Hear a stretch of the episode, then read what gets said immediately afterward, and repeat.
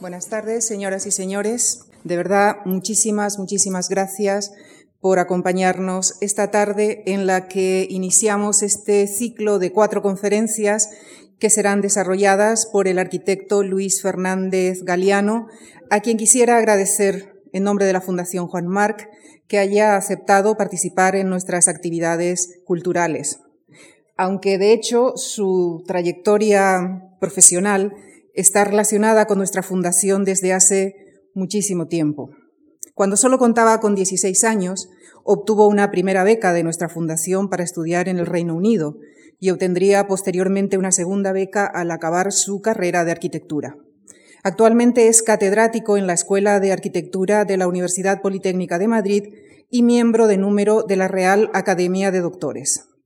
Ha investigado y ha ejercido la docencia en prestigiosas universidades extranjeras como la de Yale, Harvard, o en el Centro Getty de Los Ángeles, entre muchos otros. También ha dirigido cursos en las universidades Menéndez Pelayo y Complutense. Jurado de señalados premios de arquitectura, también ha sido comisario de las exposiciones El Espacio Privado en Madrid o Eurasia Extrema en Tokio. Luis Fernández Galeano, además de arquitecto, es eh, también escritor, como lo prueban sus libros, artículos e incontables publicaciones. Dirige eh, hace más de 20 años las revistas AV y Arquitectura Viva y durante 14 años llevó la página de, arquitectura del suplemento Babelia del periódico El País, donde actualmente sigue colaborando con artículos de opinión. Entre sus libros se cuentan La Quimera Moderna, El Fuego y la Memoria, Spain Builds en colaboración con el MoMA y Atlas, Arquitectura Global circa 2000.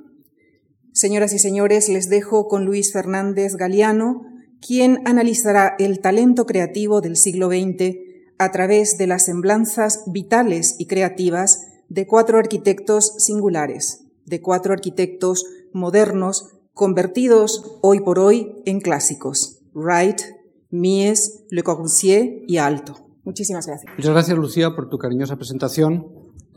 Y, sí, es cierto, es realmente un placer y un honor estar aquí en esta casa por primera vez, esta casa que ha sido tan generosa conmigo, porque efectivamente en el año 66, cuando este edificio todavía no existía, ni siquiera había empezado a pensarse, eh, eh, me, me, becó durante dos años y después ya terminé la carrera de nuevo.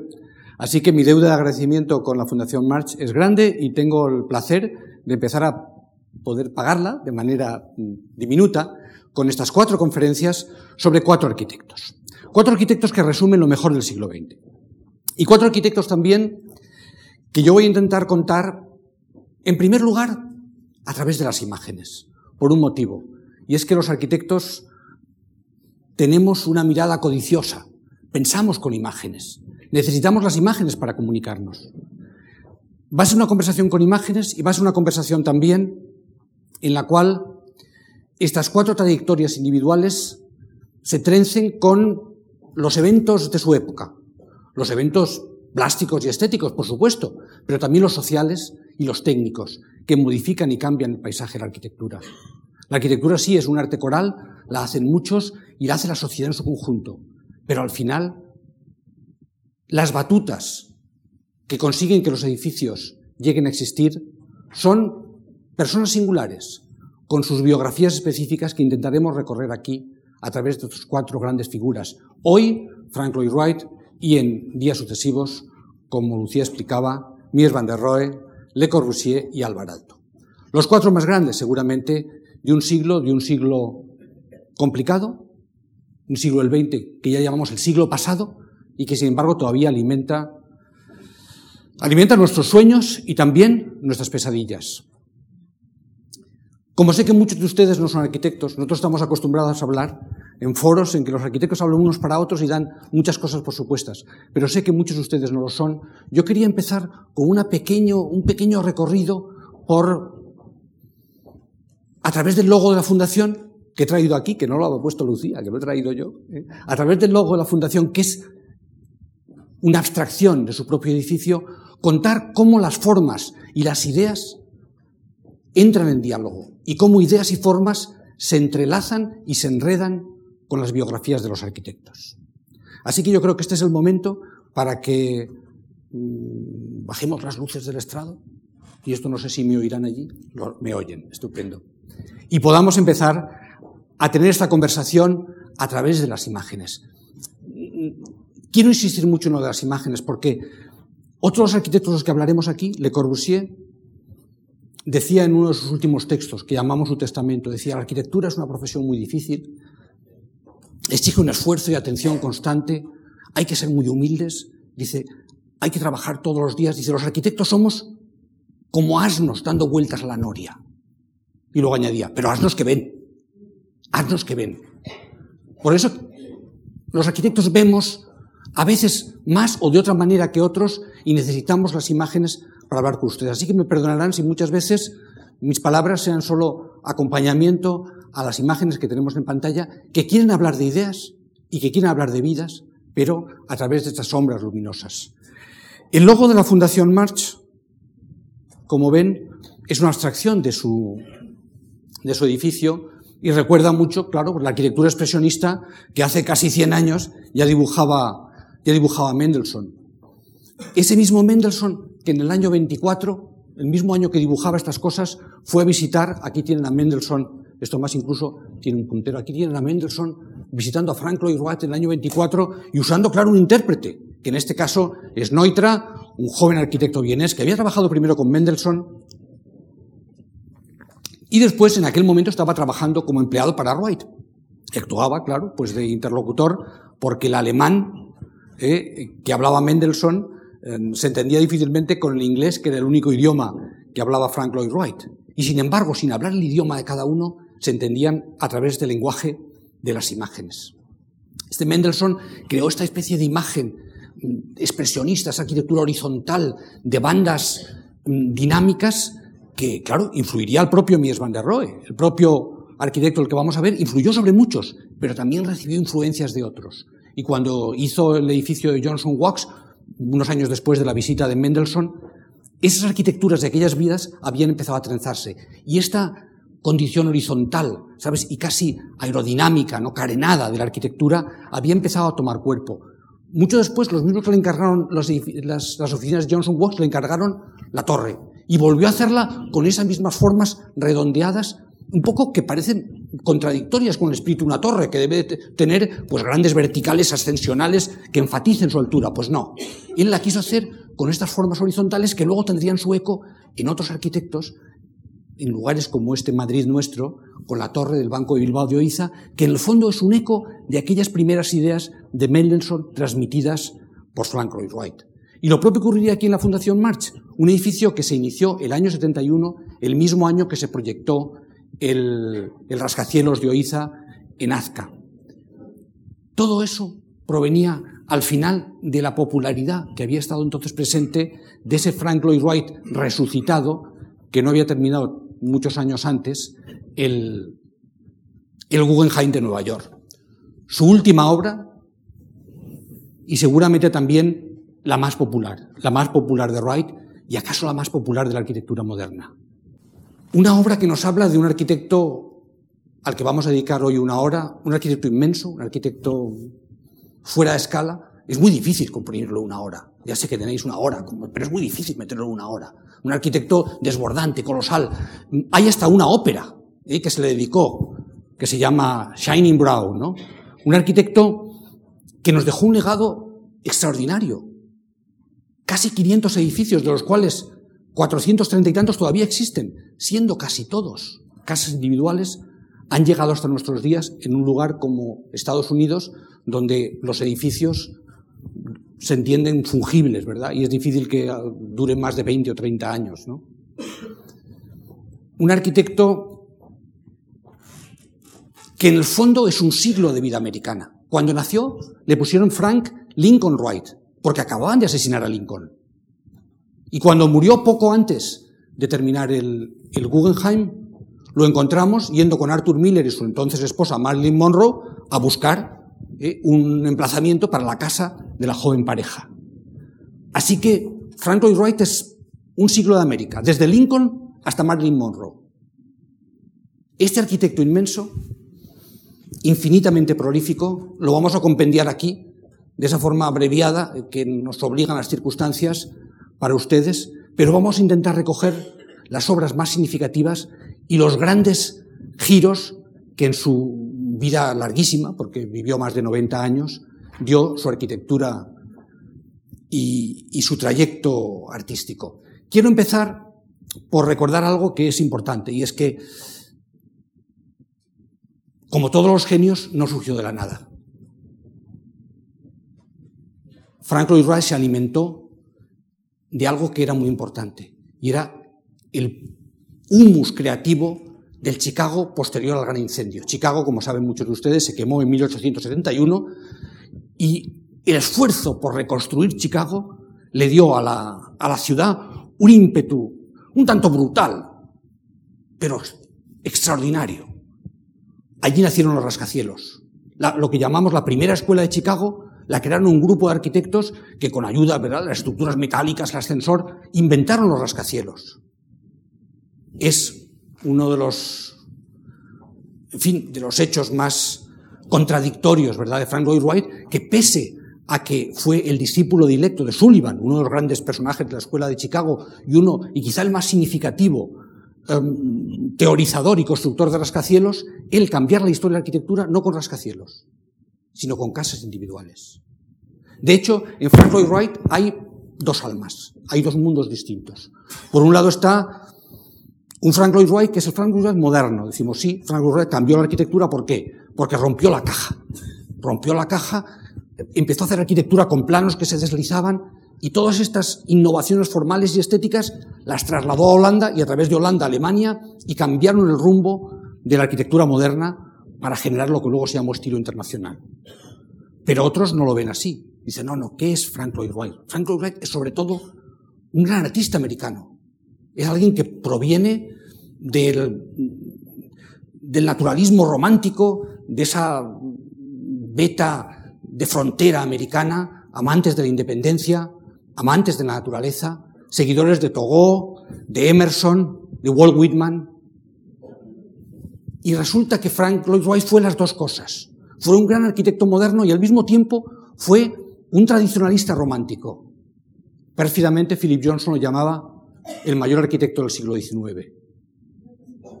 Es cierto, desarrolló una parte de su carrera en el siglo XIX y todavía buena parte de su arquitectura está teñida por convenciones de ese siglo. Pero también fue el primer arquitecto del siglo XX.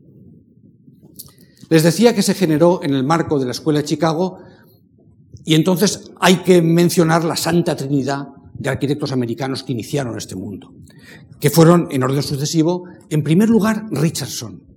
Richardson, un personaje curiosísimo, de Louisiana, hablaba francés, se educó, claro, en la Escuela de Bellas Artes de París, como todos, porque entonces no había escuelas de arquitectura en Estados Unidos. Y al regresar a Estados, Unidos creó un estilo peculiar que aquí pueden ver en, en, el Marshall Field de Chicago, un edificio que hizo con esa brutalidad, ¿sabes?, extraída casi del románico, del románico francés. Y que de repente alteró las convenciones bosartianas de la arquitectura americana con una potencia extraordinaria. Para que se hagan una idea de, de qué manera Richardson cambió la arquitectura americana, quiero que vean cómo cambió al que sería luego el gran representante de la Escuela de Santiago, a Sullivan, al maestro de Frank Lloyd Wright. Cuando se terminó el Marshall Fine en Chicago, este era el proyecto que había hecho Sullivan para el auditorio de Chicago, el edificio más grande que estaba haciendo entonces Chicago, un gran auditorio con, fin, con oficinas, hoteles, la, mayor inversión, la más importante, como ven, un estilo victoriano con sus mansardas. Esto era Sullivan antes de que por ahí pasara como un viento extraordinario eh, Richardson. Pero después de conocer a Richardson, este fue el edificio que acabó realizando Sullivan, el auditorio de Chicago, y que todavía está ahí para el que quiera visitarlo. Richardson y Sullivan son, junto con Frank Lloyd Wright, esa santa trinidad que comienza la arquitectura, la arquitectura americana contemporánea.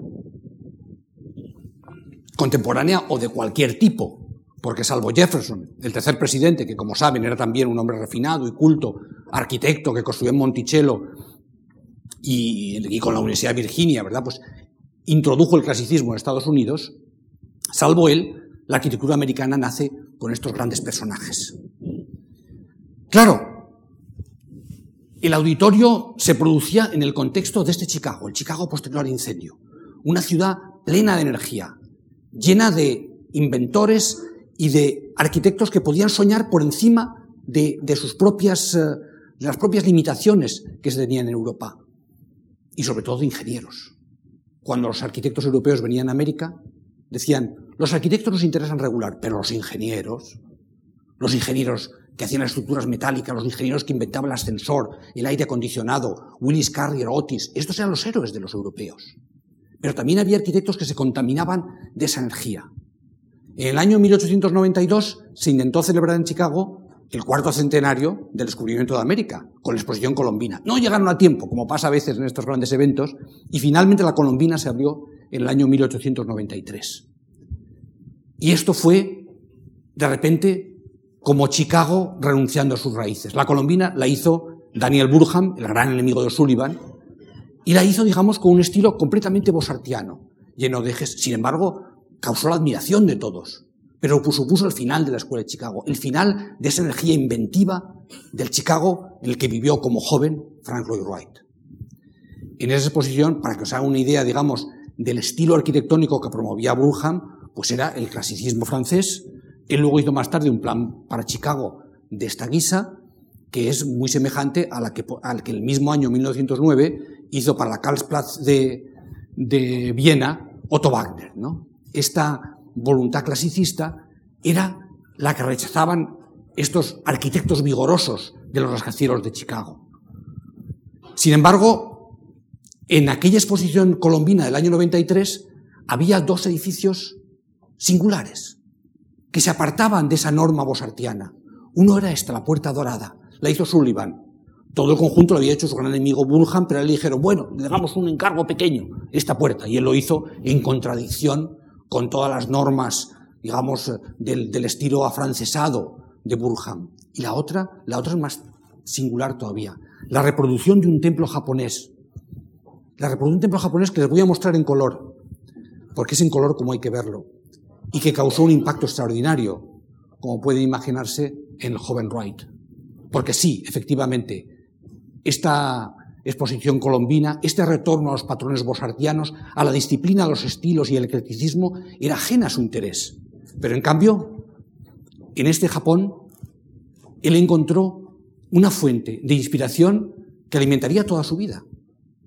Luego hablaremos más de ello porque, como saben, pues vivió muchos años en Japón, era coleccionista de estampas japonesas, escribió libros sobre estampa japonesa, era también marchante, suministraba al Metropolitan las, estampas japonesas que nos compraba, se convirtió en un gran especialista en Japón y Japón tiñó su obra con tanta fuerza como lo había hecho su maestro Sullivan. Liebermeister, como le llamaba. Era lo único que sabía en alemán. Pero cuando quiso porque él estudió un año ingeniería, estuvo, dijo, no, esto no me sirve, se fue a trabajar con un arquitecto, estuvo un par de años con él, y luego dijo, bueno, voy a intentar trabajar en la mejor, en la mejor oficina de Chicago, en la de Sullivan. Pero entonces, para que te contrataran, tenías que mostrar dibujos. Y este es el dibujo que le mostró a Sullivan y que le consiguió a él el trabajo en la oficina de Sullivan. Y aquí está escrito, a lo mejor lo pueden leer. Drawing shown to Liebermeister when applying for a job. El dibujo que le enseñé a Liebermeister, a mi querido maestro, cuando le pedía trabajo. un applying for a job. Este dibujo fue el que le ganó el corazón de Sullivan y el que le haría después convertirse en el delineante jefe del estudio. Como tantos otros arquitectos los que hablaremos, sin una educación formal. Es decir, que eh, Lloyd no fue una escuela de arquitectura, estuvo ocho años y luego, no, no, no. Empezó a aprender haciendo. Le contrató Sullivan por eh, cinco años y él dijo, hombre, si usted confía tanto en mí, présteme 5.000 dólares para que me haga una casa.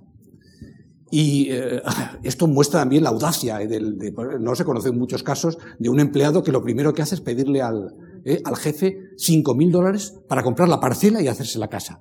Sullivan se los concedió, le dio los 5.000 dólares y él entonces pudo hacerse una casa porque mm, había, tenía una novia entonces y decidió casarse con ella irremediablemente, necesitaba una casa para criar sus hijos. Y esta fue su primera casa en Oak Park, un barrio de Chicago de chalés, un poco de ciudad jardín, donde esta nueva burguesía emergente, producto del dinamismo de este, de este Chicago posterior al incendio, pues estaba dotándose de una nueva identidad.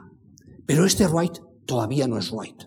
Ven que, que la casa que construyó para sí mismo en Oak Park tiene esa condición un poco, ¿sabes?, de referencia al, single style, a, las convenciones de entonces de mm, modernizar lo vernáculo, pero todavía no está el gran Wright ahí. Sin embargo, la conservamos como, en fin, como, recinto que fue de su casa y estudio durante muchos años y hoy tiene este aspecto maravilloso que pueden ver gracias a las restauraciones sucesivas. Esta fue su primera casa y sin embargo tenía 22 años. ¿eh?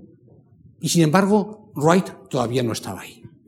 Cuando se hizo la casa, empezó a trabajar, como digo, para Sullivan. Sullivan entonces estaba en el momento mejor de su trabajo. Estaba asociado con, con Adler, un ingeniero, era importantísimo, porque Sullivan era un artista, un pensador mm, que teorizaba los rascacielos, pero tenía oficina al fondo del despacho. Al principio el despacho el que estaba era Adler, que era, digamos, el ingeniero, el hombre práctico, el que hablaba con los clientes, el que llevaba el peso. Y entonces es cierto, Wright aprendió muchísimo de Sullivan, de su querido maestro, pero aprendió no menos de Adler, el otro socio del despacho, el ingeniero, y de él aprendió muchas de las cosas que luego aplicaría en su, en su obra. Por aquel entonces, cuando está trabajando para, para Sullivan, esta es la familia de, de Wright, el, el, joven Wright es este que tiene aquí con bigote, eh, su mujer Catherine y uno de sus hijos, sus dos hermanas y su madre su madre, Anne Joy Jones, una presencia extraordinaria en su vida. Ya se había separado de su padre. Se separaron cuando Frank era adolescente y lo primero que hizo es cambiarse el middle name, lo dicho americano. Se quitó Lincoln y se puso Joy, el apellido de su madre, para manifestar claramente su vinculación con ella. Una mujer que vivía exclusivamente para su hijo. Tenía tres hijos, Frank fue el primogénito, tuvo otras dos hermanas, pero la madre vivía exclusivamente para él. Nada de lo que hiciera, ¿sabes? Podía parecerle mal, aunque todas las novias que tuvo le parecían mal, eso es cierto. Pero sin embargo, un apoyo total durante toda su vida, cuando ya él era sexagenario y estaba en Japón y, enfermó con un catarro o poco más, la madre se fue a Japón a los ochenta y tantos años para cuidarle. Es decir, una de estas madres tremendas que marcó la vida de, marcó la vida de Frank Lloyd Wright de una forma indeleble la madre y la familia de la madre.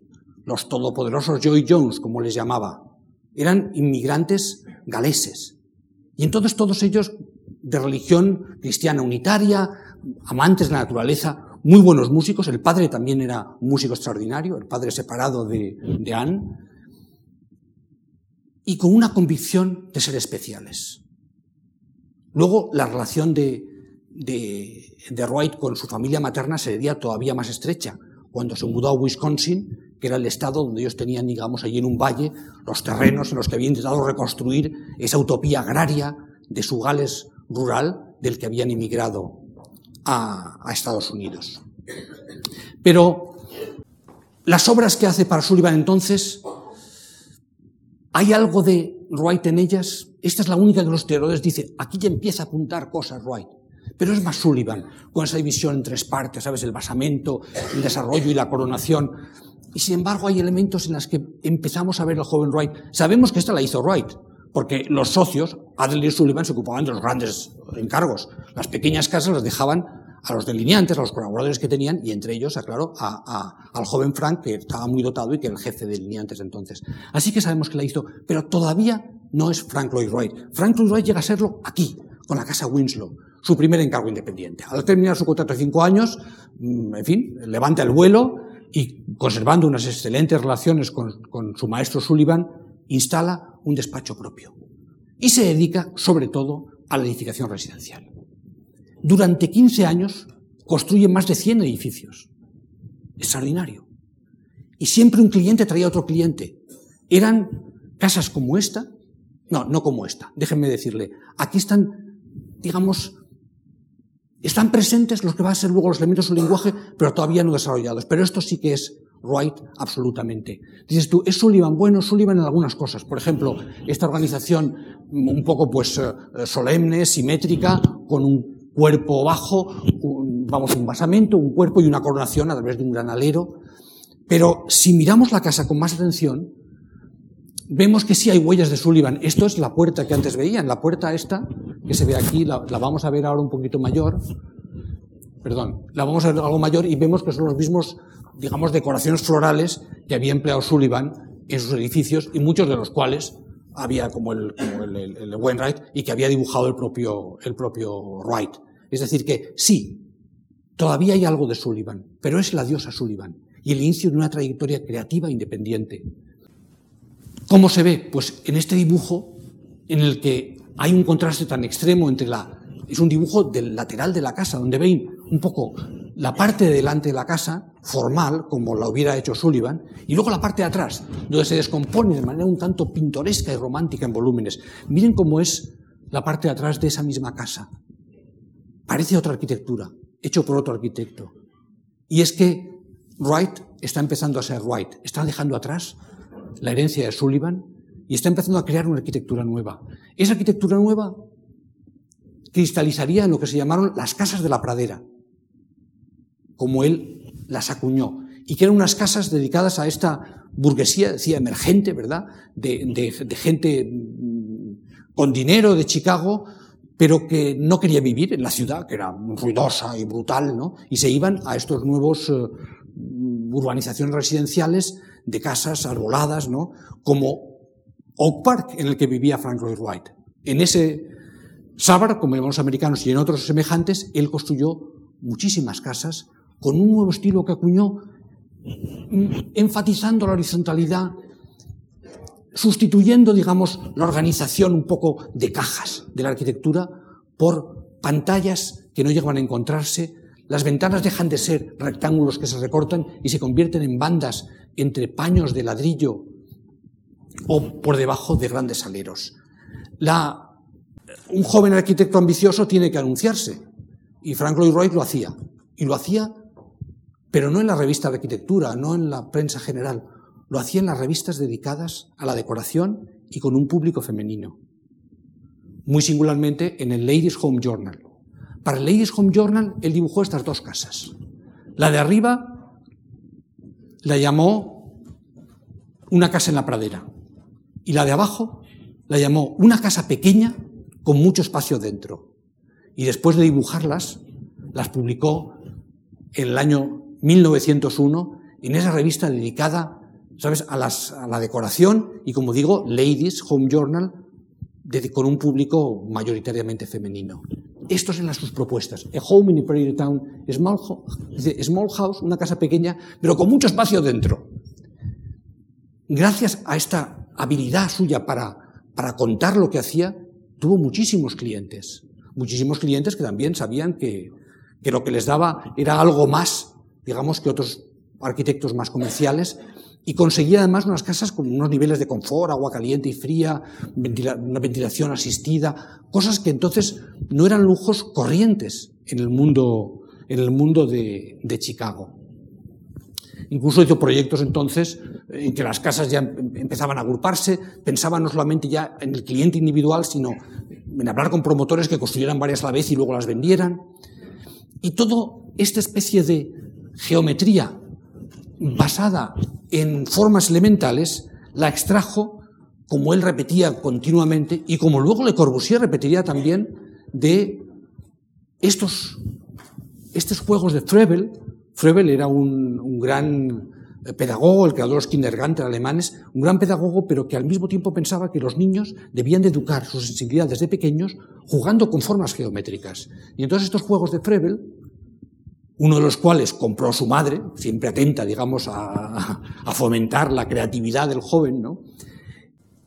Fueron para Wright como para tantos otros arquitectos modernos, es una cosa singular, que tantos han mencionado los juegos de Frebel como algo que han marcado su infancia. Él decía, todavía recuerdo el tacto de aquellos cubos de madera, ¿sabes?, en mis dedos, tal.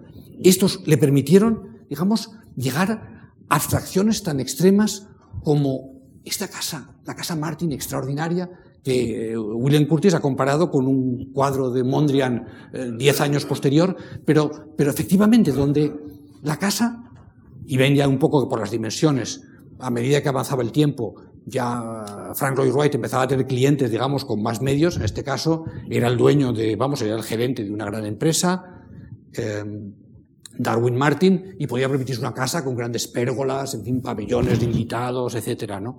Pero si ven la planta, ven hasta qué punto esta forma de concebir el espacio tiene mucho que ver con esta manera de entenderla en el neoplasticismo holandés. Claro, esta es la misma casa que hemos visto antes, pero ahora con una perspectiva. Una perspectiva de las que él le gustaba hacer, y en eso imitando las estampas japonesas, con formas muy extremas, muy alargadas, horizontales o verticales. Esta es la que hizo después para una publicación muy importante de su trabajo que se haría en los años 10 en Alemania y que le haría enormemente influyente en, Europa, que fue el Wasmut Portfolio, del que luego hablaremos, donde están sus casas redibujadas para explicarlas al público general de sus colegas. Pero también influidas muy directamente por las estampas japonesas. Por ejemplo, esta la dibujó en 1905 después de su primer viaje a Japón su primer viaje a Japón, que lo hizo invitado por unos clientes, por unos... La verdad es que la gente le cogía un afecto tremendo. Mm, Wright, casi siempre las casas costaban más de lo que él decía, le perdonaban todo e incluso lo llevaban con ellos a Japón de viaje para que conociera el mundo. Esto eh, lo llevaron a Japón, estos clientes suyos, y todo lo que él ya sabía sobre Japón y lo que había descubierto viendo aquel templo en la Colombina del año 93, lo constató de una forma mm, absoluta torrencial y siempre decía, mis dos referencias son Berlín y Tokio. Él pensaba Japón y Alemania, Japón y Alemania. Luego lo pasó muy mal en la Segunda Guerra Mundial cuando Estados Unidos estuvo en guerra con sus dos países de referencia, ¿no? Pero por entonces Japón era su tierra prometida. Y claro, las casas que hizo entonces ya para otros, otros clientes como Bunley, ya con grandes eh, parcelas enormes que podían desplegarse, están viendo una planta, ¿no? Y, y una foto en blanco y negro de cómo eran estas casas ya con una organización de, de pérgolas, de estanques, pero siempre con esta condición de Frank Lloyd Wright, los grandes aleros, la horizontalidad, la, exaltación de esa voluntad de pegarse al terreno, de, identificarse con él. A eso lo llamaba orgánico, porque orgánico tenía mucho sentido. orgánico no quiere decir solamente que las cosas se tuerzan. Orgánico a veces quiere decir que hay una relación entre las partes y el todo, y también que haya esa voluntad, digamos, de, de entrar en comunión con el paisaje. Años más tarde, Frank Lloyd Wright, en una de sus últimas obras, Taliesin West, que estaba en medio del desierto de Arizona, le preguntaban, maestro, ¿y qué pasará de todo esto dentro de 50 años? Dice. Y dijo, dentro de 50 años el desierto habrá vuelto a ganar lo que es suyo. Es decir, donde él había construido, dice. Pero yo habré librado al ama de casa norteamericana, decía él, de la caja de Nueva Inglaterra. Entonces, las, las, cajas en las que vivían todos los, los americanos. Y cambió la, la caja con la cubierta por esta especie de rancho exquisito, ¿sabes? donde además cada parte del, diseño es, y en eso sí que es muy del siglo XIX, muy romántico, una obra de arte total, en que cada detalle está relacionado con el conjunto y el propio mobiliario, las, las ventanas, la jardinería, todo forma parte de un esfuerzo creativo único. Como esta casa, bueno, no tan grande como esta casa, pero como esta se hizo un centenar en 15 años. Fue algo extraordinario, un esfuerzo creativo colosal. Y entonces las casas de la pradera siguen estando en, nuestra, nuestro referente como algo mm, que, no, mm, que difícilmente podría superarse. Acabó esa secuencia, no la terminó, pero bueno, como pieza más importante de la secuencia hizo esta, en Chicago, ya en un solar complicado, ¿verdad? Estrecho, muy urbano, que se convertiría en la obra maestra del conjunto y que prefiero mostrarles con, con una imagen fotográfica. Si Frank Lloyd Wright hubiera desaparecido entonces, ya sería un arquitecto importante. Ya con todo lo que había hecho, con esta transformación de la casa americana, había cambiado la historia de la arquitectura, pero no terminó allí.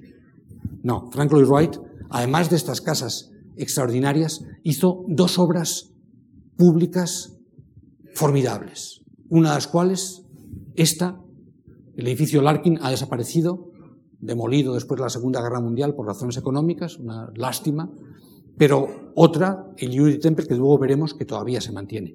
El Larkin es una obra, en muchos sentidos, que hace derramar lágrimas cuando pensamos que se eh, demolió en, en, los años 40, cuando él era ya un personaje famoso y reconocido. ¿Cómo es posible?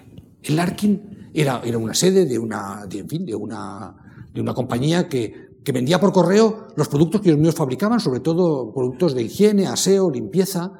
Y esta compañía Larkin pues tenía que hacer en, en, en Buffalo, en, el estado de Nueva York, pero al lado de los grandes lagos, pues una gran sede administrativa para esa, para esa venta por correo. Eso estaba al lado de, de hectáreas de fábricas donde fabricaban sus productos. Pero esta es la sede administrativa, donde estaban, digamos, los empleados que atendían el correo porque todo se vendía por correo. Y claro, el entorno era feo, eran las fábricas, las vías de tren, y entonces Wright lo hizo como un edificio cerrado sobre sí mismo, introvertido. Es verdad que tiene ecos todavía de las revistas que él entonces miraba de lo que pasaba en Europa, porque no podemos dejar de pensar que tiene una familiaridad con el edificio de la secesión en Viena, el edificio de Olbrich, ¿verdad? Que fue casi pues el, el manifiesto, ¿verdad? De aquel movimiento vienés, ¿no? Pero Wright hizo algo más. Estos dibujos suyos intentaban, digamos, mostrar cómo, en el fondo, lo que era un encargo un edificio de oficinas lo iba a transformar en un encargo de algo más, que a él le gustaba describir como una catedral del trabajo. Y una catedral del trabajo, además, herméticamente cerrada y con las últimas novedades tecnológicas. Por ejemplo, el aire acondicionado que surgía por las torres. Esta es la planta de los sótanos con los conductos de aireación. Un edificio, digamos, con grandes avances tecnológicos y que él quiso representar, digamos, sin embargo, con esta especie de aire monumental, como si fuera, digamos, unos juzgados, un edificio institucional, ¿no? Y sobre todo con esta perspectiva interior tan extraordinaria, ¿no? De los empleados bajo la mirada del supervisor, atendiendo los pedidos por, correo de la compañía. Uno de los grandes interiores cerrados y solamente con iluminación cenital, como pueden ver arriba. Con iluminación cenital, cerrados a este entorno ingrato ¿eh? y con, digamos, con todos los avances mecánicos y de instalaciones del momento. Este gran interior desapareció. Y digo que es para derramar lágrimas por los dos grandes interiores del momento entonces mm, han sobrevivido. Berlage, que cuando visitó Estados Unidos, Berlage, lo menciono, era un gran arquitecto holandés, pero fue importante, además de como gran arquitecto, porque fue el introductor de las ideas americanas en Europa. El libro de Berlage sobre América, dos de cuyas páginas reprodujo aquí, mostraban lo mejor que le había encontrado en América. Y una de las cosas mejores que le habían impresionado más era, evidentemente, el interior del edificio Larkin. Claro, Berlage había hecho la bolsa de Ámsterdam, otro gran interior que por fortuna ha llegado a nuestros días y que ustedes cuando vayan a, Holanda pueden visitar. Simultáneo al Larkin, como simultáneo prácticamente fue también este otro gran interior de Otto Wagner, ¿no? la caja postal. Grandísimos interiores que han sobrevivido en Europa y, por desgracia, desaparecieron en América. Catedral de trabajo que incluso se intentaba enfatizar con estas leyendas grabadas alrededor, inteligencia, entusiasmo, control, cooperación, economía, laboriosidad. Había en el conjunto del edificio donde Roy diseñó hasta los, los propios pupitres con sillas articuladas en una manifestación temprana y admirable del taylorismo, de la organización científica del trabajo, es, por desgracia, una de las grandes obras maestras que no nos han llegado de esta época. Sin embargo, sí nos ha llegado el Unity Temple, el templo que hizo para la religión a la que pertenecían sus padres. Él realmente no tenía ninguna. Su única religión era sí mismo, ¿no? Él creía en Frank Lloyd Wright, ¿sabes? Y creía en la naturaleza y pocas cosas más. Pero su familia galesa eran cristianos unitarios y les construyó este templo, este Unity Temple, donde las intuiciones de Larkin de repente cobraron vida. Eh, como la capacidad de la geometría de organizar toda esta gran sala, realmente eran dos salas. Ahora verán por qué. Este es, digamos, uno de los dibujos extraordinarios con los cuales él ejecutaba las obras, y esta es la planta donde muestran que está, por un lado, el, auditorio, que es donde, donde, en fin, donde se celebraba el culto, y luego una zona, digamos, como aquí diríamos de dependencias parroquiales, ¿no? que es la escuela de, de catequistas, etcétera, ¿no? Y se entraba por en medio de los dos se entraba por aquí y estos dos volúmenes conformaban algo que fue extraordinario porque estuvo además incluso construido en hormigón, algo extraordinario en la época.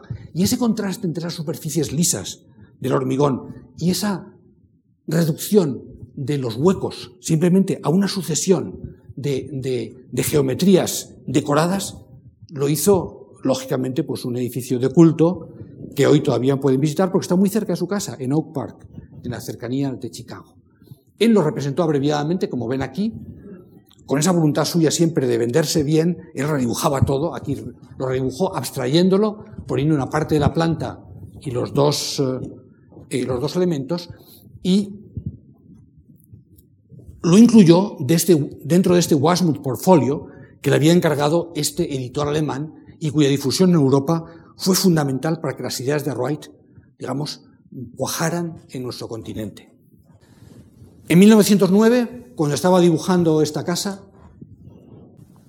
que déjenme decirlo, publicó también en el Ladies Home Journal. En esta ocasión, esta la llamó no, era 1907, perdón. En 1907 esta casa la llamó una casa a prueba de incendios por 5.000 dólares. Y con ese título se publicó en Ladies Home Journal. Claro, em, su, despacho tenía un éxito extraordinario. Eh, casa tras casa, tenía un despacho grande, tenía... Todo iba bien. Y, y en 1909, cuando estaba precisamente dibujando esta casa, no, esta es de par de 1904, pero él la ejecutó posteriormente y cuando estaba en el curso, digamos, de, esta decisión sobre su vida futura, ocurrió un terremoto en la vida de Wright, como ocurrirían muchos otros. Pero este fue importantísimo. Se enamoró de la mujer de un cliente. Mama Cheney, al que les había hecho la casa, pues eh, le fascinó. Era una mujer eh, efectivamente extraordinaria, una libre pensadora, una mujer muy culta, feminista, traductora de un sexólogo sueco, fin, era una, era total. Y, Mama Cheney pues le fascinó. Entonces, eh, desde el año 1905 fueron amantes, eh, lo explicaron a sus respectivos cónyuges eh, de la manera que pudieron, porque creían en el amor libre. Pero claro, esto en Chicago de principios de siglo se entendía regular. Y claro, y Mama Cheney también decía, llevamos cuatro años, ¿qué pasa? Y en un momento de, su vida, digamos, ya se, le cruzan los cables y decide huir a Europa. Y se va a Europa con Mama Cheney, dejando detrás para siempre a su mujer Catherine y a sus seis hijos. Él era un personaje popular, el, asunto fue un escándalo extraordinario en los periódicos populares, salía, ¿cómo es posible ¿no? que un constructor de hogares haya destruido uno? ¿no? Entonces era algo, era, algo que no podía, no podía imaginarse. Él se fue a Europa y entonces consiguió persuadirle de que estas cosas que él dibujaba las podían construir ellos. Esto lo hizo Van Hoff, un arquitecto holandés. Ven, que es exacto, ¿no? Él había estado viendo las casas de Wright, pero también había visto sus dibujos. Y entonces consiguió, digamos, por su presencia en Europa, introducir su arquitectura en el debate europeo. Es verdad que la huida a Europa fue muy complicada. En, Pasó un tiempo en Berlín con Wasmuth haciendo el portfolio, haciendo esa especie de gran publicación de su obra, que luego sería tan influyente, y luego otros meses en Fiesole, en la cercanía de Florencia, viviendo pues un romance, ¿verdad?, de, enamorados, ¿no?, con Mama Cheney. Y la influencia de lo, que, de lo que hizo en Europa pues fue extrema. O sea, el neoplasticismo holandés le debe, en buena parte, su cristalización. Oud, por ejemplo, ¿no? O Van Doesburg, o el propio Rietveld, que llegaría a ser la casa Schroeder, ¿no? Y que se puede resumir con estas imágenes y esta lámpara que diseñó, reinterpretaron la poética de Wright de los planos que se deslizan y los volúmenes que se maclan. Es decir, la rotura de la caja de Wright, los holandeses la llevaron al extremo. Y a través de eso se gestó la arquitectura moderna. Claro, los holandeses tuvieron una, una gran ventaja y es que no intervinieron en la Primera Guerra Mundial. Y mientras que a partir del año 14, pues Alemania estuvo ya, eh, en fin, en el fragor bélico de, la contienda, los holandeses pudieron mantener mucho, un tiempo muy superior esa condición experimental y beneficiarse de las lecciones de este Wright que había venido como embajador a Europa. Sobre esto siempre hay dos versiones. Él dice que el que le invitó a ir a Europa, el que le animó a hacerlo, aunque luego el detonante fuera Mama Cherry, ¿verdad? Su amante. Pero el que le invitó a hacerlo decía, no, tiene usted que conocer las cosas que se hacen en Berlín y en Viena porque va a aprender mucho de Europa. Él no lo describía así en su autobiografía, decía, y me llamaron a Europa para que predicara mi evangelio y les hiciera ver cómo tenían que hacer las cosas. Fuera que viniera a Europa a aprender o enseñar, pasó un año extraordinario en Europa y regresó a América. Y cuando regresó, las cosas habían cambiado. Ya no podía hacer lo mismo. No podía hacer lo mismo. Y entonces, desde luego no podía volver a Chicago, donde se había convertido, digamos, en un personaje horrible. Y claro, ningún cliente querría encargar la casa con el riesgo de que se fugara con su mujer, ¿no? Así que, no teniendo posibilidades ninguna, entonces se instaló en el país de los todopoderosos Joy Jones, en Wisconsin, en el valle, en, un valle de Wisconsin, en una propiedad de su madre, él creó lo que llamó Taliesin, usando una palabra galesa que significa shining brow, frente resplandeciente, pero que también tiene que ver eh, en inglés, digamos, con cresta de colina, ¿no? De manera que una cresta de colina, que era una frente resplandeciente, era un bardo galés el que hablaba allí, creó un conjunto, que es este que ven aquí, una foto posterior, porque tuvo también una, vida muy complicada, un conjunto en el que quiso hacer algo parecido a lo que hizo Jefferson, ese presidente neoclásico del que hemos hablado ya, el tercer presidente de Estados Unidos y redactor de la Declaración de la Independencia, se construyó en Monticello lo que era una, en fin, la utopía rural del propietario, ¿verdad?, mm, que rechazaba lo urbano y quería encontrar las raíces de la buena vida en, en la granja. En este caso, ¿verdad?, pues una granja eh, solemne, importante, pero en todo caso dentro de esa voluntad ruralista que está presente en este país de granjeros y colonizadores de frontera. Entonces, la misma idea que tuvo Jefferson con Monticello la tuvo Frank Lloyd Wright con Taliesin en las montañas, en este valle de Wisconsin, sobre una ladera, construyó un conjunto de edificios que serían, digamos, a partir de entonces su residencia, su estudio, su referente, eh, su, lugar en la tierra. Desde luego, eh, este es un dibujo posterior de, esa especie de, conjunto de piezas que creó allí para vivir con Mama Cheney y, e iniciar su carrera desde otras bases. La finca, como ven, era enorme, en un plano posterior. Y este es el aspecto que tiene ya una foto más contemporánea, porque ha sufrido, como digo, mm, muchas modificaciones por razones que ahora explicaré. No se dejen, por tanto, engañar por estas imágenes ya contemporáneas, donde todo está, digamos, demasiado manicurado y perfecto, ¿no? porque son las que ahora se enseñan a los visitantes de Taliesin. Lo que me importa de Taliesin, que él, digamos, eh, colonizó con este eh, esta estela que está colocada a la entrada del conjunto, es destacar que allí se realizarían algunos de los proyectos más creativos de su carrera. Y sin embargo, los dos desaparecidos. Uno de ellos fue este, los Midway Gardens, que puso en marcha nada más llegar de Alemania. Claro, él en Alemania había visto estos beer gardens, estos, estos jardines para beber cerveza, ¿eh? para donde se pudiera, digamos, beber y comer al aire libre. Y en Chicago creó estos beer gardens, estos midway gardens fantásticos, donde ya su afición a lo japonés empezaba a manifestarse en multitud de detalles decorativos. Fueron un éxito enorme de público, pero por desgracia la ley seca acabó con ellos. Así que cuando llegó la ley seca fueron demolidos porque su función original había desaparecido. Así que a veces los edificios mueren pues por, por, muertes eh, eh, inevitables, ¿no? Y siempre, digamos, con esa voluntad suya, ¿sabes?, de introducir esa obra de arte total en la coherencia entre el conjunto y los detalles. El otro gran proyecto al que dedicó casi una década de su vida fue este hotel, el Hotel Imperial en Tokio. Un hotel colosal, enorme, cuya planta al principio hace pensar que Wright había traicionado sus ideas, porque es una planta verdaderamente clasicista, es simétrica, con las dos alas. ¿Había ocurrido eso? Sin embargo, al propio tiempo, el control geométrico del conjunto nos hace pensar que Wright estaba allí presente, y está presente efectivamente en el lenguaje decorativo que llega a unos extremos de pintoresquismo y de sofisticación verdaderamente maravillosos, ¿no? Como pueden ver, por ejemplo, estos dibujos hechos por él, luego materializados en cada rincón de este hotel imperial. Esto le hizo residir mucho tiempo en, en Japón mientras lo hacía Y cabe decir, como pequeña anécdota, se terminó el año 23 tardísimo y nada más terminarse hubo un gran terremoto. Y el edificio sobrevivió al terremoto. Esto le dio a Wright una popularidad tremenda, ¿no? porque había hecho un gran edificio que había sobrevivido a un terremoto devastador. Luego, sin embargo, las fuerzas inmobiliarias ¿verdad? Pues encontraron que ocupaba mucho terreno, el metro cuadrado en Tokio era carísimo y lo demolió la especulación inmobiliaria. Y ha desaparecido también, como desapareció por otros motivos, el edificio Larkin.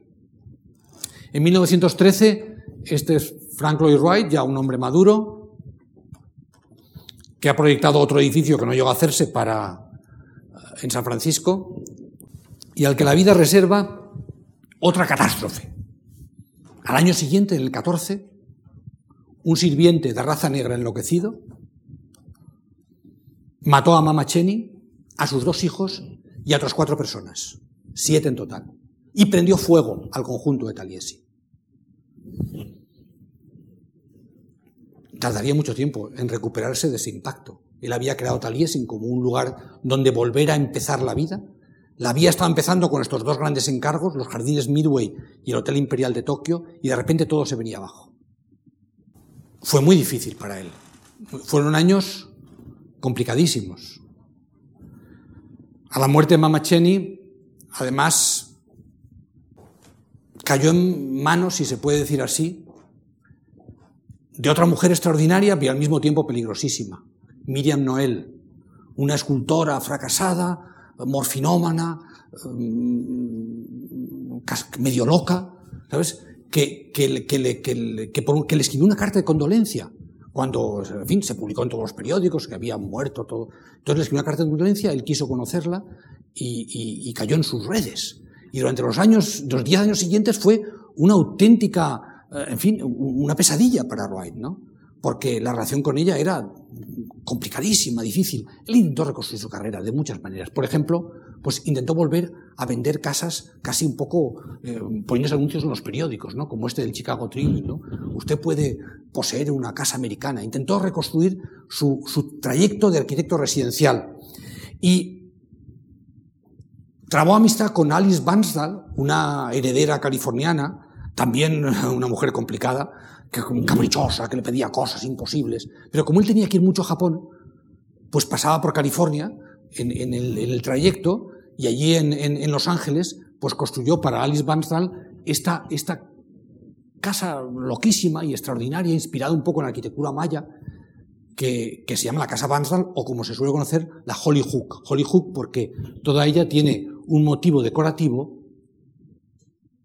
que ven aquí, que es esta flor geometrizada que son la malvarrosa.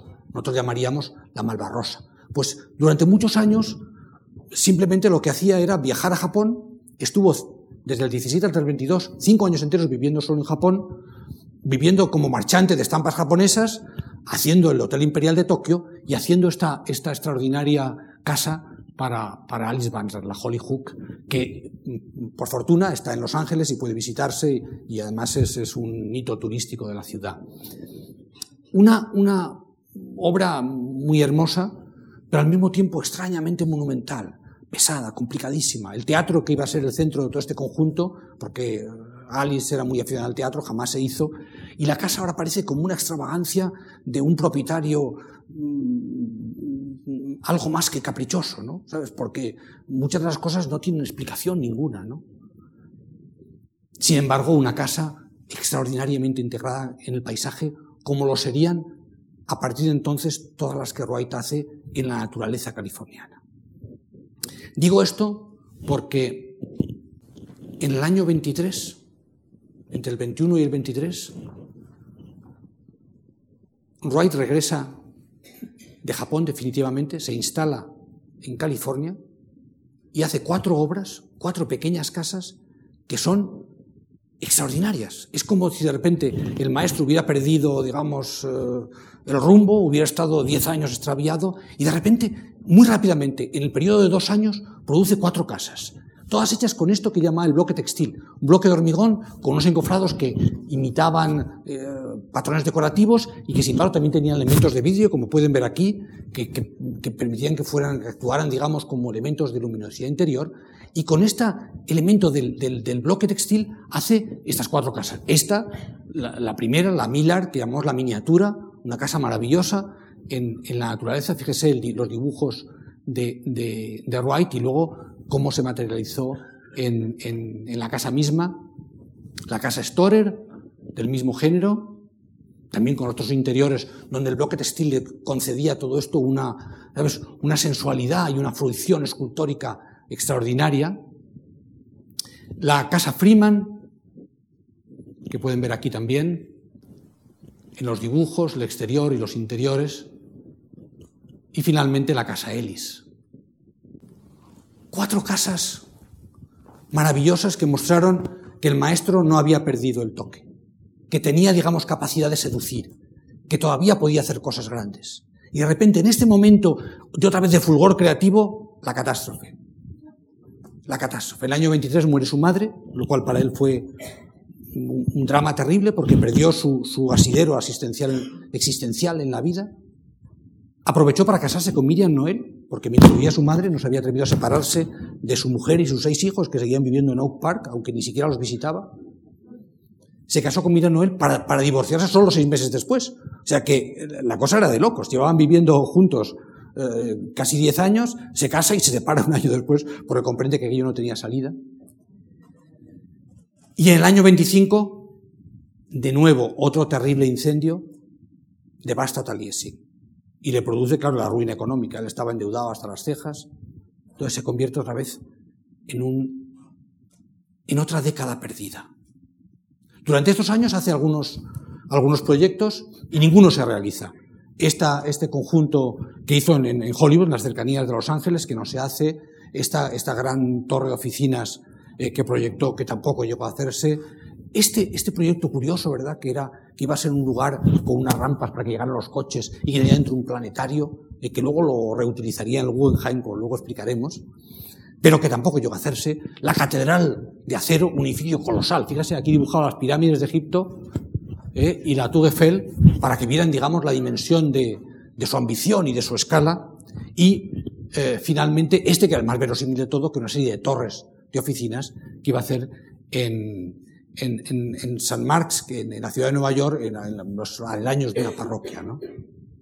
Esta tampoco se pudo hacer, aunque también lo mismo que el anterior lo recicló en el Guggenheim, este lo recicló para hacer la Price Tower. O sea que son proyectos que ninguno llegó a cristalizar, pero que dejaron huellas en su obra posterior. Pero fueron 10 años en los que hizo cinco proyectos. Un hombre que en 15 años había construido 100 edificios, de repente se encontraba abandonado. Y de todo esto le rescató Olgivana. Cuando se arruinó completamente, como se arruinaba él periódicamente, sus amigos decidieron hacer un Frank Lloyd Wright Incorporated, que significaba que a partir de entonces él no se pertenecía a sí mismo. Pertenecía a todos los que hubieran comprado acciones de Frank Lloyd, que eran pues sus hermanas, sus antiguos clientes, eh, sus amigos, escritores que le habían defendido, todos los que tenían algo que ver con Frank Lloyd compraron acciones de Frank Lloyd Wright Incorporated, que significaba lo siguiente, que ellos cobrarían los honorarios del arquitecto, todos los frutos de su trabajo creativo, y le darían a él lo suficiente para vivir, pero asegurándose de que no se arruinaba otra vez, digamos, con ideas disparatadas. Así que este documento de Frank Lloyd Wright Incorporated es muy importante porque, en el fondo, le sacó de la ruina, le administró la casa porque él ya no se poseía a sí mismo. Pero sobre todo el elemento esencial fue Olgivana. Después de separarse de, de, Miriam Noel, después del divorcio, conoció a una bailarina montenegrina, discípula de Gurdjieff, del gurú eh, de las vanguardias europeas, 30 años más joven, que le fascinó. Y cambió su vida, pero a diferencia de Miriam Noel, para bien. Le dio estabilidad, le dio seguridad, le apoyó en todo y además hizo algo más importante que todo eso. Es que trajo el know-how del funcionamiento de un grupo sectario. Ella había estado con Gurdjieff en Fontainebleau, en Francia, aprendiendo cómo funcionan las sectas. Y creó una secta alrededor de Frank Lloyd Wright, que le permitió sobrevivir. Una secta con sus discípulos. Le llamaban la Fellowship. Entonces lo que hizo el estupendo, además de darle una, una hija, que también fue muy importante, esa hija Giovanna que está aquí en la participación de boda de ambos, se pudieron casar solo cuando llevaban eh, ya muchos años juntos, porque Miriam Noel, que estaba, en fin, un poco desequilibrada, no solamente no les daba el divorcio, sino que les perseguía, consiguió que los metieran en la cárcel por cruzar las fronteras de un Estado con intenciones deshonestas, que era una ley americana que había entonces, con lo cual Wright acabó, digamos, esposado allí en la, junto con, con su, en fin, con, con la bailarina, tal, por, por, por, porque había un, que había cometido un delito federal, ¿no? Al cruzar una frontera entre estados. Bueno, un disparate de vida y, un, y, de, de repente Orgibana dice, bueno, vamos a hacer lo siguiente. Los años 20, que han sido los años, los happy twenties, los años de gran mm, éxito, todos los arquitectos tenían trabajo, había dinero por todos los lados. Frank Lloyd Wright no consiguió nada.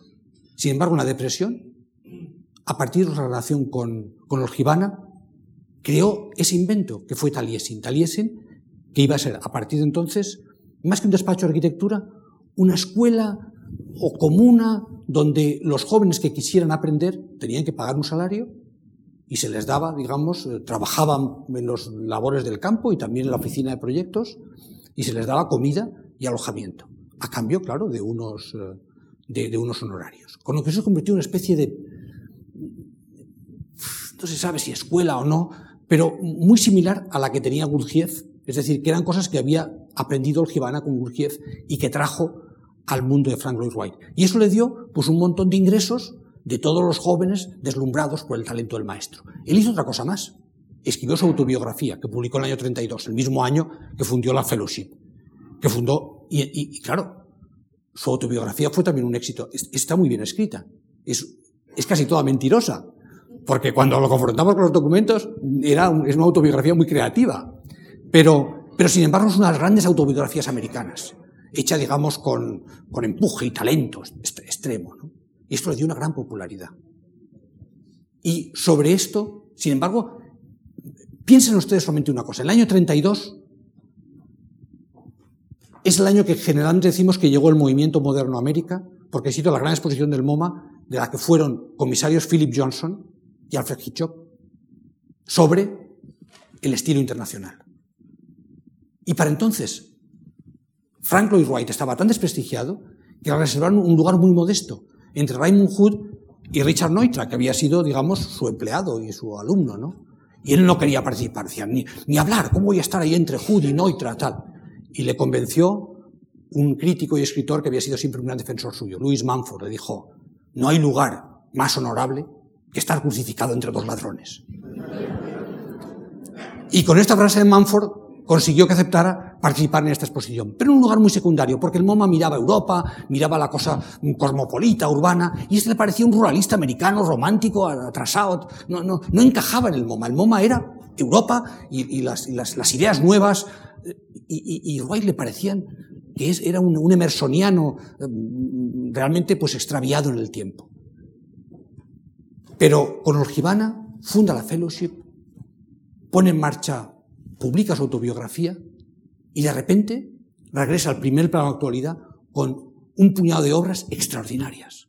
O sea, el maestro sexagenario de repente muestra que está vivo y que hay que contar con él, pese a lo que diga el MoMA. Taliesin lo vuelve a reconstruir. Este ya es el Taliesin 3. Porque claro, había tenido un incendio del año 14, el del sirviente negro que mató a siete y luego todo, el incendio del año 25, y cada vez que se quemaba lo volvía a construir. Y este es el tercer Taliesin, el que construyó para albergar esta fellowship.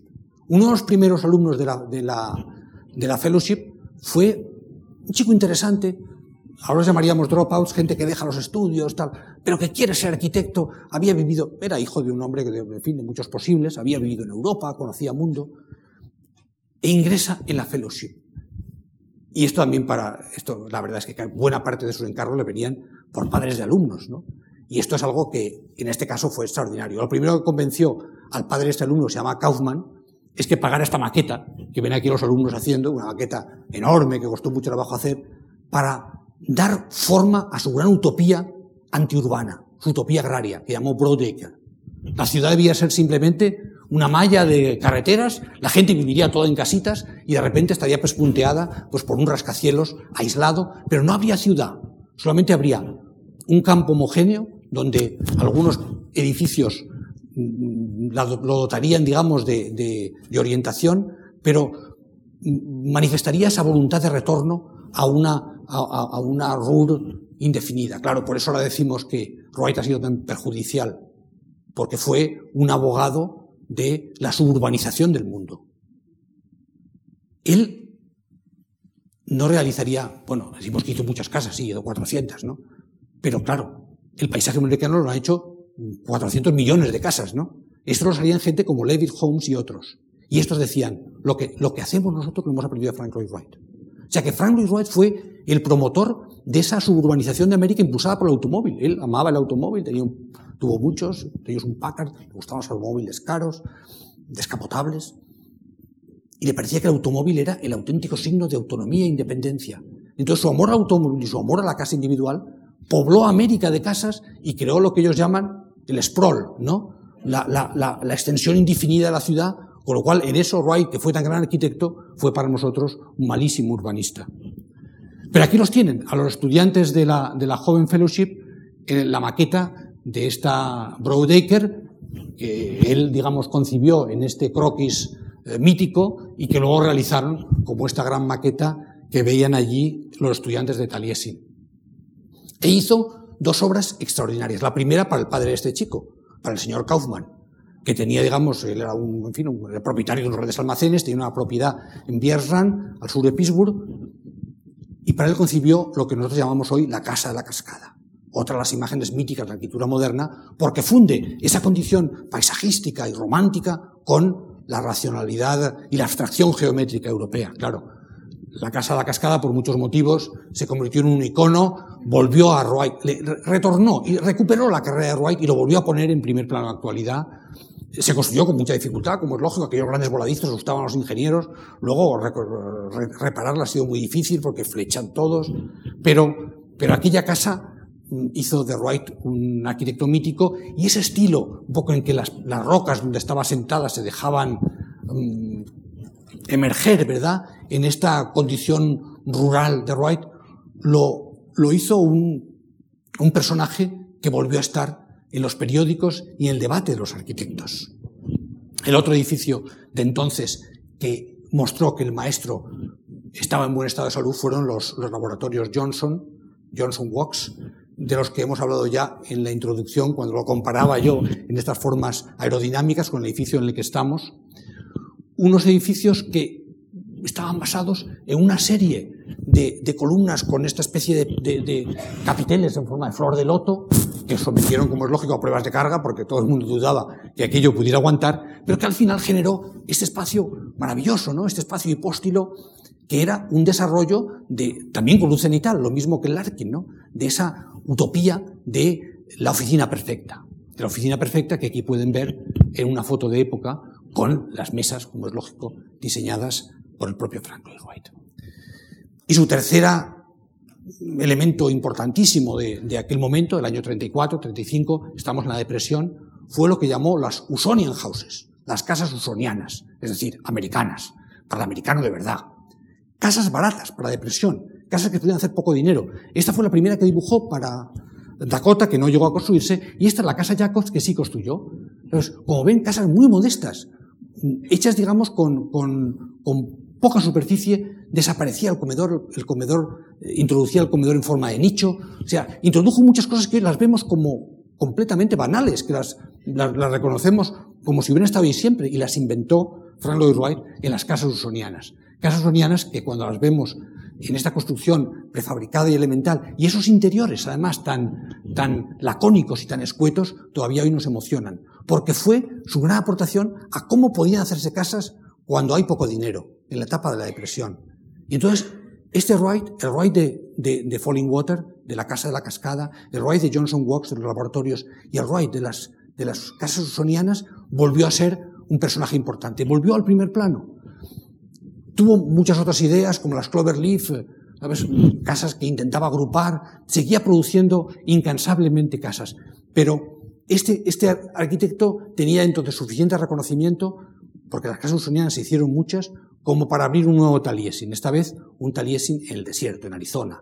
De manera que pasaba los veranos en Wisconsin, y los inviernos cruzaba medio país y se iba a Arizona, donde construyó este Taliesin West, como le llamaba. Tenía el Taliesin North y este era el Taliesin West. En el oeste americano, este es el que antes le decía que al final el desierto acabaría recuperándolo. Pues efectivamente, en medio del desierto construyó este Taliesin, donde él y los miembros que le rodeaban ya, en parte más que empleados o alumnos, eran miembros de la secta amante de Wright, pues pasaban con él, se trasladaba toda la tribu, ¿verdad? Pues de, de Wisconsin hasta, hasta Arizona para pasar el invierno y había, como es lógico, pues las, las, zonas de trabajo de lo que ya era una fábrica productora de proyectos y también las zonas de residencia del maestro, ¿verdad? Y sus discípulos, donde había un arpa, eh, piano de cola. Él, hasta cuando por primera vez fue al desierto y tuvo que hacerse, esto lo veríamos, no, lo, no lo he comentado y debería haberlo hecho, la primera vez que fue al desierto se hizo una construcción de, de lonas y madera de lo más, eh, en fin, provisional y sin embargo no podía faltar el piano de cola. Y, dentro de, este pequeño campamento que ustedes ven ahí hay un piano de cola, como lo habría en todas sus casas. En todas sus casas hasta la última, que llamaría el, el Taliesinist, cuando para construir el Guggenheim, el señor uh, Guggenheim, que era muy rico, le pagó permanentemente una suite en el Plaza, gigantesca, con su piano de cola, donde él pasaba buena parte del tiempo y que llegó a llamar el Taliesinist. Por ahí que tuvo tres Taliesin el, de, del norte, en Wisconsin, el del sur, el, del, el del west, el del desierto, y por último, la habitación del plaza. Todos estos fenómenos hicieron de Wright una persona tan popular que llegó a la portada de Time, que es en América la consagración última, y aquí se hacía fotografiar ya en, en el Taliesin de Wisconsin, digamos como el hombre sabio que había conseguido derrotar a sus enemigos. Rodeado de sus alumnos, con Olgivana en, en, Taliesin eh, East, Taliesin North, y con Olgivana, no, aquí no, y con, colaboradores en el Taliesin West del desierto. Mm, Wright había conseguido salir de sus cenizas y el año 40, dos años después de aquella portada del Time, el MoMA no tuvo más remedio que dedicarle una exposición monográfica y de manera muy significativa la hizo en paralelo a una exposición de Griffith, el cineasta, el autor de The Birth of a Nation, el nacimiento de una nación, entendiendo que Griffith como Frank Lloyd Wright habían sido dos constructores de la identidad americana.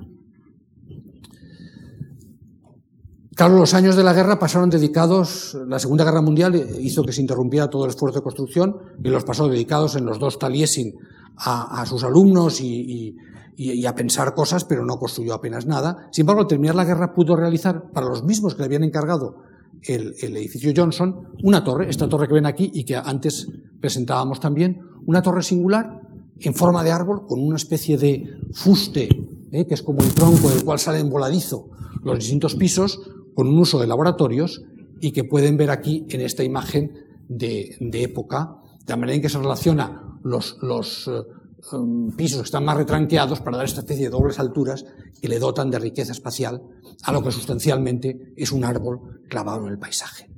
Su primer rascacielos. Él había soñado con hacer muchos. Ya en la exposición colombina propuso hacer un rascacielos de media milla de alto eh, para alojar a, a, todos los servicios de la municipalidad de, de Chicago. No tuvo éxito. Y este fue el primero que logró hacer. Pero no se quedó conforme con uno y poco después consiguió persuadir a un cliente que vino a pedirle que le hiciera un edificio de oficinas de tres plantas, eh, que le hiciera esta torre. Dijo, hombre, tres plantas. Pero si el suelo, decía el hombre, no vale nada. Dice, no, no, pero usted tiene que mostrar la importancia de su negocio.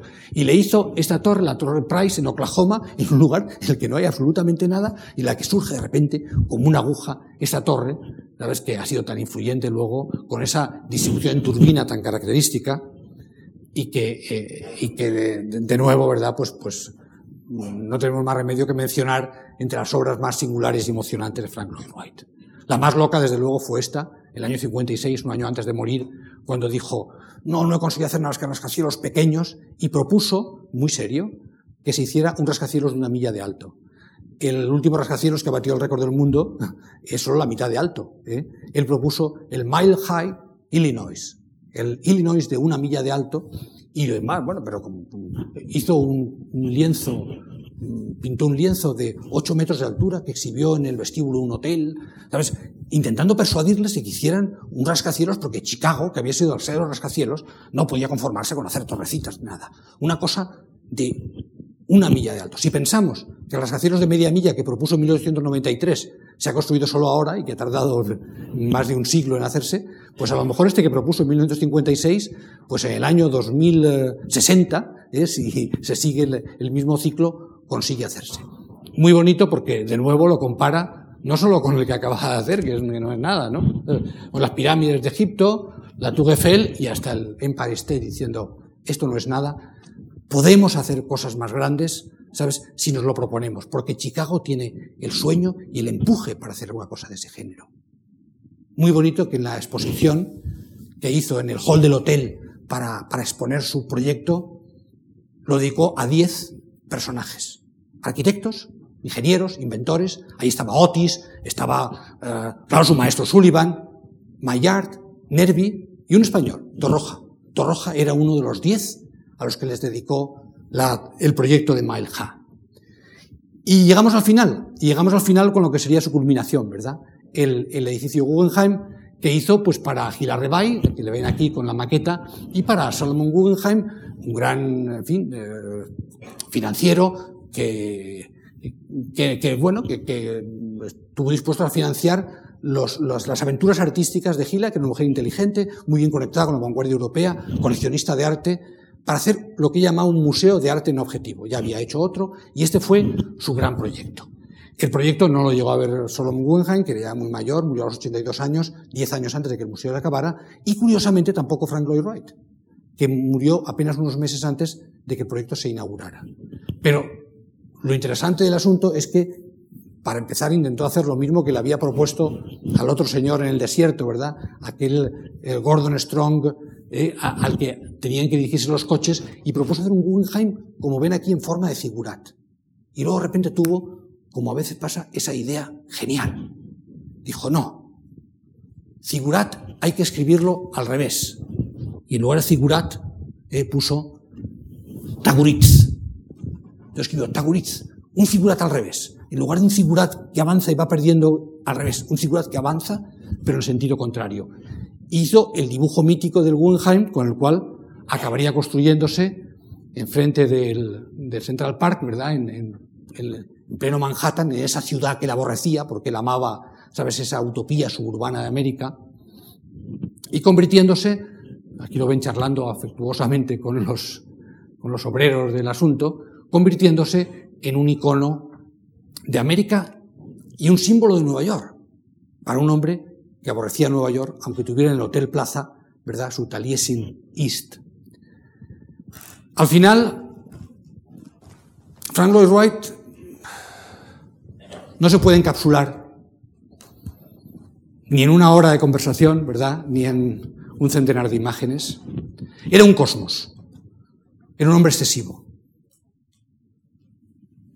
Walt Whitman, el gran poeta americano, decía, me celebro a mí mismo, en su Song for Myself, decía, me celebro a mí mismo y me canto a mí mismo. Frank Lloyd Wright no hacía otra cosa. Se celebró a sí mismo. Este, este último edificio del Guggenheim era, sí, un homenaje a Salomon Guggenheim, el financiero, a su esposa Gila Rebay, coleccionista de arte, pero sobre todo era un canto a sí mismo. Él siempre pensó lo mismo que Whitman, que podía reconciliar su individualismo romántico y el espíritu colectivo de un pueblo a través de la comunión con la naturaleza, donde cada brizna representa y es parte de un todo más general. Por eso Whitman podía escribir, una hoja de hierba es como el camino de una estrella. El largo camino de Frank Lloyd Wright, su estrella, llegó a su término hace ya medio siglo. Y es cierto, su utopía antiurbana se ha ajado, se ha marchitado, soy una pesadilla. Pero la integridad de su visión, de su visión arquitectónica, sigue inspirándonos a todos. Buenas noches y muchas gracias por su atención y por su paciencia.